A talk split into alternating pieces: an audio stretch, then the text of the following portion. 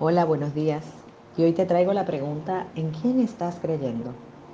¿En el Dios de tus tiempos o en el Dios de su tiempo?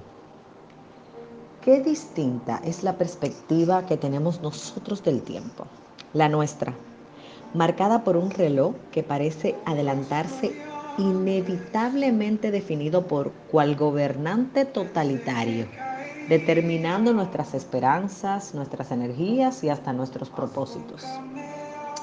Al menos yo reconozco que con frecuencia suelo caer en la tentación de mirar al calendario con temor, mucho temor Veo los días pasar sin que alguna promesa se cumpla, sin que algunas cosas pasen. Miro atrás al transcurrir de mi vida. Es inevitable para mí añorar tener aquellas energías y el tiempo, como regresarlo, para hacer tantas cosas diferentes y otras tantas nuevas. Pero de repente, Él viene a renovar mi mente con su palabra y me muestra ciertos detalles que me hacen caer a sus pies, unas veces arrepentida, otras agradecida, muchas tantas con incredulidad y desesperanza, y miles otras clamando, recordando que en sus manos están mis tiempos y los tuyos. Luego me repite también con su palabra y con profundo amor que para Él mil años son como un día. Y puedes encontrar esta cita en segunda de Pedro, perdón, segunda de Pedro 3:8. Esto me lleva a entender a Abraham. Creo que Abraham pensaba o pensó igual que como lo hago yo muchas veces y quizás tú. Ya no queda tiempo. No hay forma de que las promesas se cumplan. No hay maneras. Se agota el tiempo y con él las fuerzas y la fe.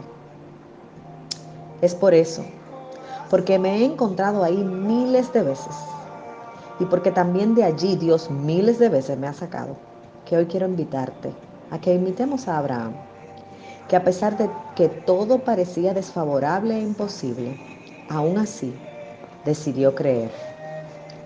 Te propongo que hoy, esperanza contra desesperanza, fe contra lógica y tiempo, pero no solo confiando en las promesas que has recibido, sino confiando en quien las dicta, como una sentencia divina que no tiene otra alternativa que llevarse a cabo.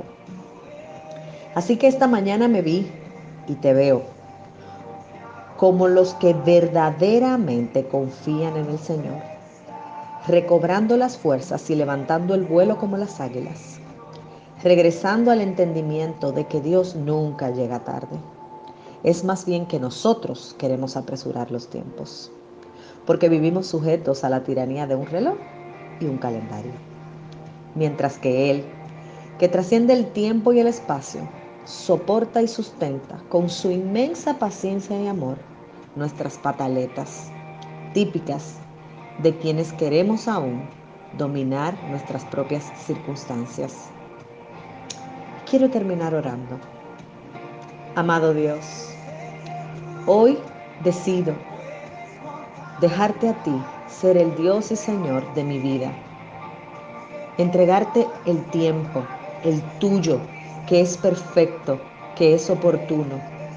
Mis minutos, mis meses, mis años, mi vida, mi futuro y eternidad te pertenecen solo a ti.